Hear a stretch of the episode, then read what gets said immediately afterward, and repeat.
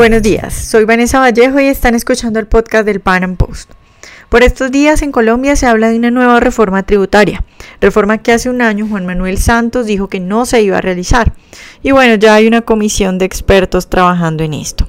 Pero ¿cuáles son las implicaciones de esta reforma? ¿Qué tantos impuestos se pagan en este momento en Colombia y qué tan mal eh, le va a los inversionistas y a las personas naturales en nuestro país? ¿Y cómo cambiaría su situación con esta reforma? Para hablar de impuestos y reforma tributaria en Colombia he invitado a Julio César Iglesias quien es analista financiero con certificación CFA y amplia experiencia en el sector bursátil.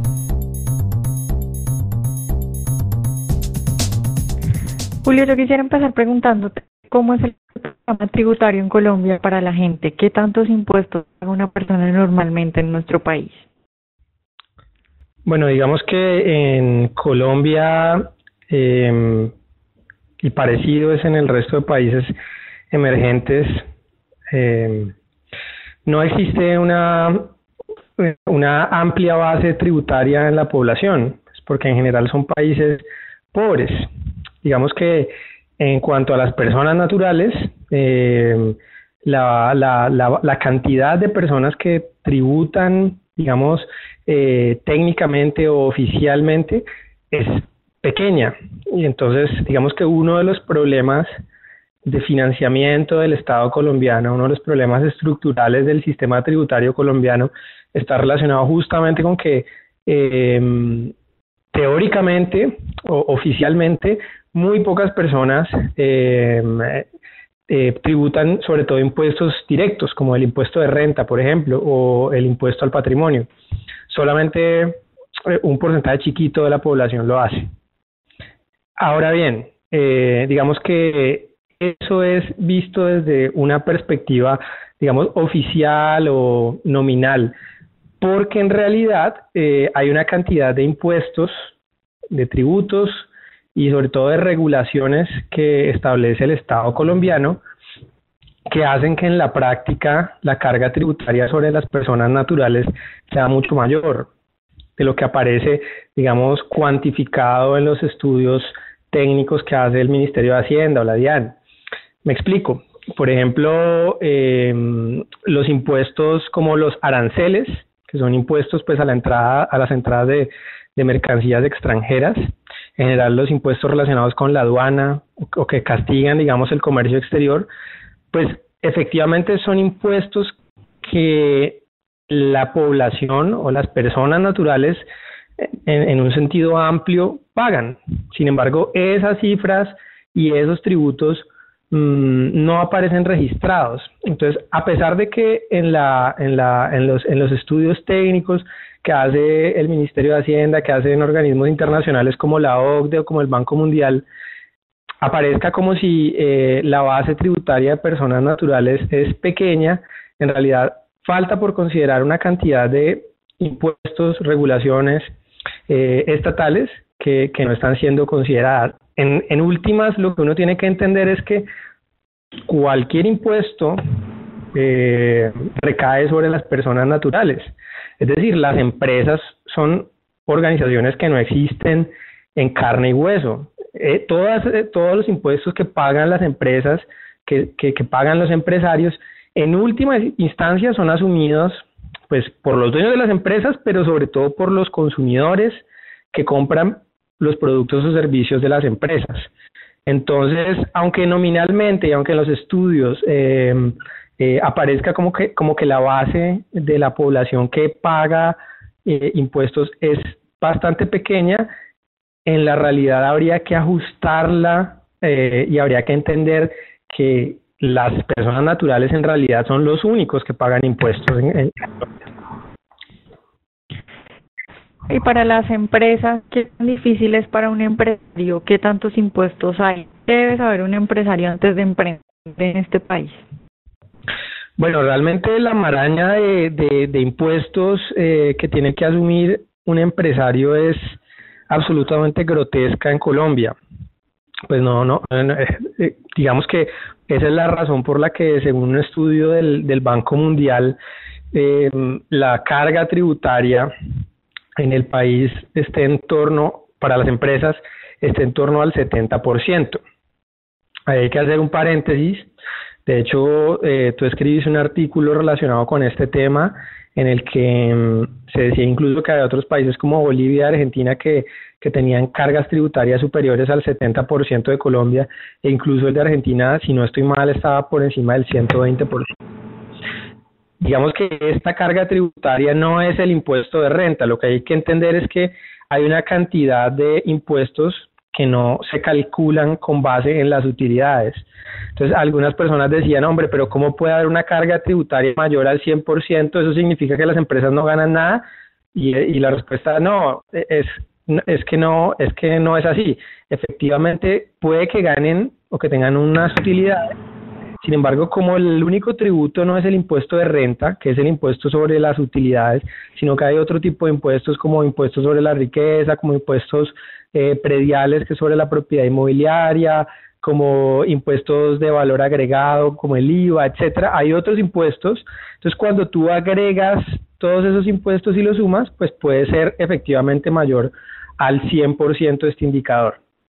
Digamos, siguiendo con el, con el, con el tema colombiano, pues como, como decía antes, es, es, está la maraña de, de impuestos a los que a los que están sometidos las empresas de todos los tamaños, ahora no, no solamente pues las empresas grandes, sino las pequeñas, las medianas, en general todos los empresarios. Empezando pues digamos por el más por el más conocido que es el impuesto de renta, que ahora pues eufemísticamente lo han dividido en dos impuestos, que es el impuesto de renta y el CRE, eh, pero en realidad es un impuesto sobre las utilidades, es exactamente lo mismo, que está en el orden del 34% que es bastante alto, pero eso hay que sumarle el impuesto, impuestos como el ICA, impuestos como el IVA, impuestos al patrimonio o a la riqueza, que es exactamente lo mismo, impuestos a la generación de empleo, como son los impuestos parafiscales, el terrible gravamen a los movimientos a, financieros, que, se conoce en Colombia como el 4 por mil, que es un impuesto sobre las transacciones financieras, lo cual es algo absolutamente ridículo los impuestos prediales, aparte, digamos, de los impuestos nacionales que en Colombia son administrados por la DIAN, los municipios y, los estados en Colombia que son conocidos como departamentos, pues tienen otra serie de cargas fiscales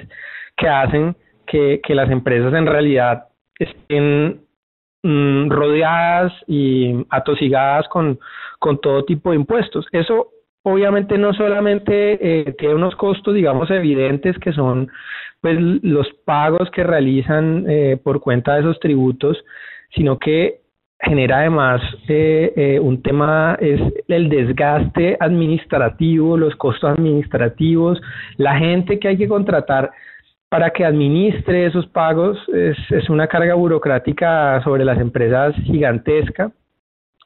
Y el segundo y otro elemento es y que es igualmente importante es el tema eh, de la inestabilidad tributaria y de la seguridad jurídica.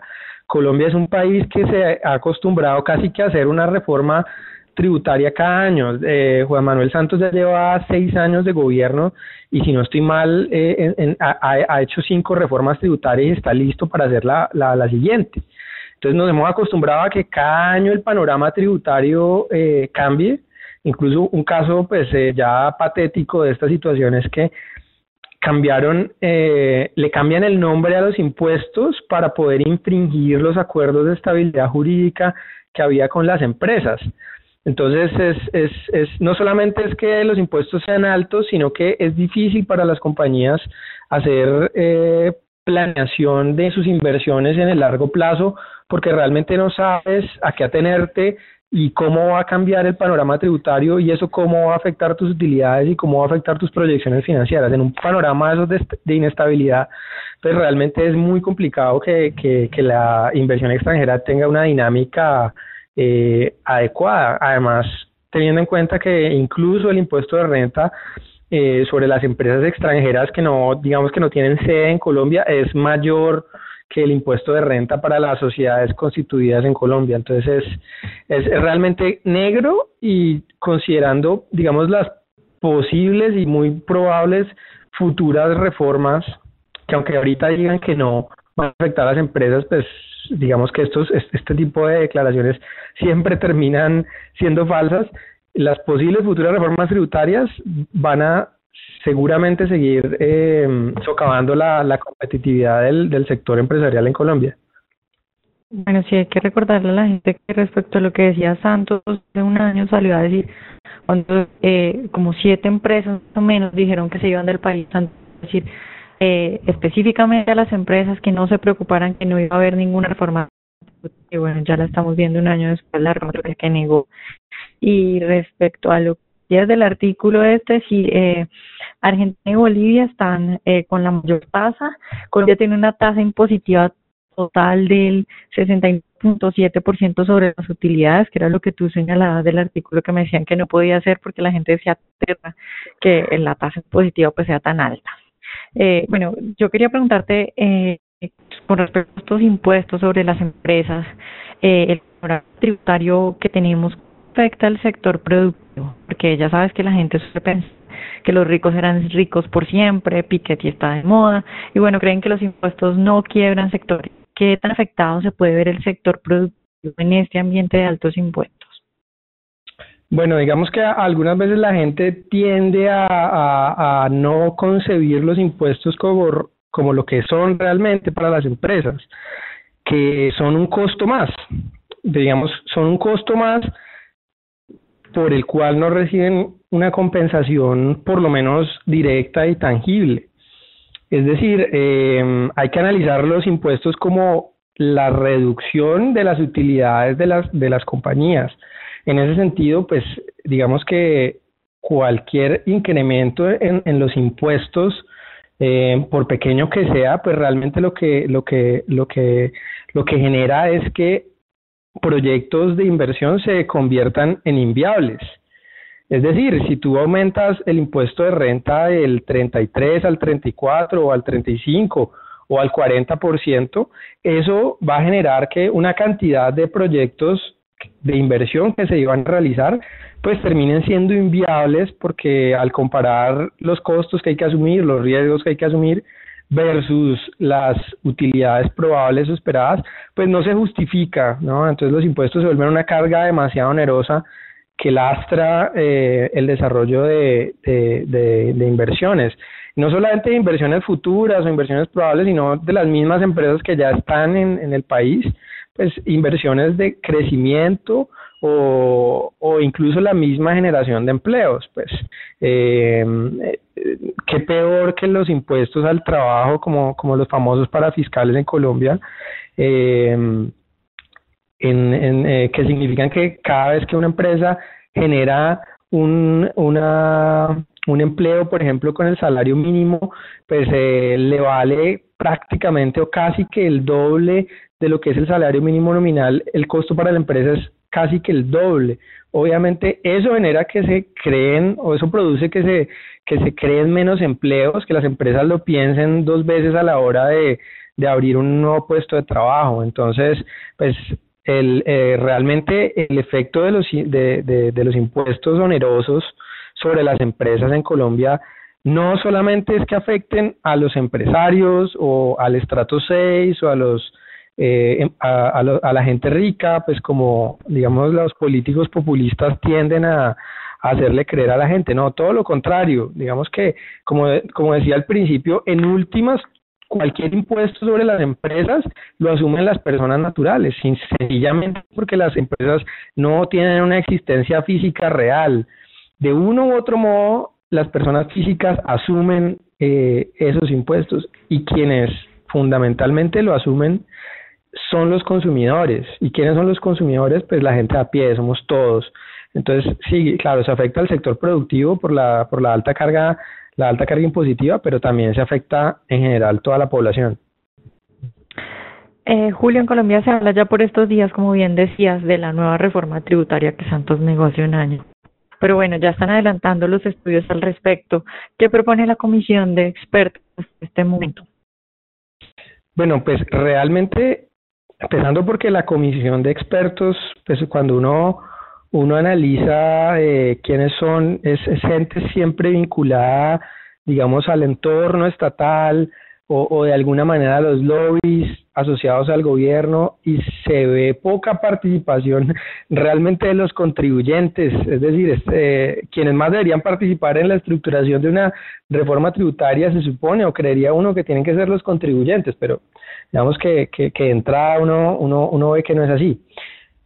Lo otro es que, eh, como te decía al principio, pues la, la, la, comisión de expertos hace un diagnóstico que puede ser parcialmente cierto y es que, pues, eh, en Colombia la base tributaria nominalmente las personas que, que, que aportan a, a, a, digamos, a la financiación del Estado colombiano es relativamente pequeña, sencillamente porque somos un país pobre que, que está en vía de desarrollo y pues evidentemente hay amplias eh, hay amplias porciones de la población que no tienen capacidad de tributar y nunca han tributado. Entonces lo que lo que el espíritu de la de, de la comisión es ampliar esa base tributaria para en teoría hacer más justo eh, el, el, el, el, esquema o la, o la o el esquema tributario colombiano exactamente. Lo que pasa es que no tienen en cuenta lo, lo, lo, que, lo que te decía al principio, y es que eh, a pesar de que esas supuestas amplias porciones de la población que no tributan, en realidad sí tributan por la cantidad de, eh, regulaciones y medidas eh, restrictivas que tiene el Estado. Entonces, eso no está contabilizado como tal y aparentemente no tributan cuando sí tributan. Entonces lo que quieren hacer es, digamos, migrar hacia un modelo más parecido al, al, al, de los países de la OCDE, digamos los países más desarrollados del mundo, los europeos y tal, la, las grandes socialdemocracias, en donde más personas tributan al sistema y digamos eso genera que la contribución eh, eh, sea un poco más equitativa, digamos lo que quieren es hacer un poco de igualitarismo a lograr que más personas eh, contribuyan. Entonces una de las propuestas, por ejemplo, es bajar la base eh, para declarar renta a un millón y medio de pesos, pues que ya es eh, actualmente ronda los tres millones de pesos, bajarla a un millón y medio de pesos casi que es ir, digamos, a las clases medias y medias bajas a ponerlas a declarar renta. Entonces lo que quieren es eso, ¿no? Ampliar las bases tributarias, pero no quieren, no aplican la fórmula eh, completa. Es decir, habría que, si uno quisiera ampliar esas bases tributarias, habría que aliviar al mismo tiempo a la clase media eh, con otro tipo de reformas liberalizadoras eh, en términos de comercio exterior, en términos de aranceles, en, en, el mercado laboral, en otro tipo de cosas. Entonces, en esencia, lo que quieren hacer es entrar a la órbita de la DIAN o, a la órbita tributaria más, una mayor cantidad de personas, evidentemente para poder sufragar el crecimiento del gasto público que se ha disparado en los últimos años. Entonces, eh, ni siquiera para reducir, digamos, la, la carga que hoy pesa sobre las empresas, porque eso no lo van a hacer, no, no van a realmente a reducir la carga tributaria sobre las empresas. Simplemente lo que quieren es ampliar la base tributaria para eh, lograr que el Estado tenga mayores ingresos y eh, poder sufragar el, el, creciente gasto público que está teniendo el Estado colombiano. Solo para darte un dato, en los últimos eh, cinco años el presupuesto del Estado colombiano ha crecido 35%, mientras que el PIB eh, el, el, Producto Interno Bruto de Colombia solo ha aumentado en un 18%. Eso significa pues que el Estado colombiano como porcentaje del PIB viene creciendo a un ritmo pues frenético y evidentemente lo que busca eh, los eh, esta comisión de expertos con sus medidas es hacer sostenible las cuentas fiscales del país que están bastante afectadas eh, entre otras cosas por cuenta de la, del tema petrolero, de la caída de la, de la renta petrolera y de los ingresos que le dejaba a la nación Ecopetrol, ocasionado esto pues por el, por el precio bajo del petróleo que hay actualmente. Entonces quieren equilibrar esto ampliando las bases tributarias y haciendo, digamos, un poco de militarismo a la inversa, que es poner a tributar a la, a la clase media baja, es, es un poco lo que quieren hacer. Y otras medidas que van en el, en el mismo sentido, eh, es eh, el tema de los impuestos indirectos como el IVA, lo quieren homologar un poco, digamos, a lo, al, al, promedio de la OCDE, que está en el 19%, entonces eh, se contempla también una subida del 16 al 19%. Realmente a través del IVA es una de las formas más fáciles, porque para la gente es muy difícil evadir a través del IVA. Entonces, aumentar el IVA, digamos, es otra de las medidas que tienen contempladas. Y bueno, hay, hay, otro, hay otra serie de, medidas propuestas, pero todas van en el mismo camino que es, en últimas, mejorar el recaudo. Bueno, digamos que a, mí se me bastante gracioso porque tú tienes razón, digamos, va en, el sentido de, por ejemplo, seguir eh, lo que tienen en cuanto a, a, pues, tributación los países de la OCDE. Sin embargo, eh, si uno de esos países, la mayoría, si bien sí tienen lo que tú dices, es una amplia y los impuestos son bastante regresivos, cuando tú miras los impuestos a las empresas son bajos. Es decir, eh, eh, Colombia está copiando, pero está copiando solo una parte, la otra parte parece que no la va a copiar, ¿no? Sí, e, efectivamente eh, así es. Ha sumado a esto, pues que que mm, pues gran parte de los países de la OCDE, por ejemplo, están en Europa, donde tienen un mercado común europeo que es gigantesco, donde pues prácticamente no existen los aranceles y hay un mercado libre eh, entre los países de, de, la Unión Europea pues gigantesco. Entonces, eh, digamos que eso es una manera de aliviar a los ciudadanos de Europa la, la pesada carga tributaria que, tienen en, en, por sus enormes estados de bienestar, ¿no?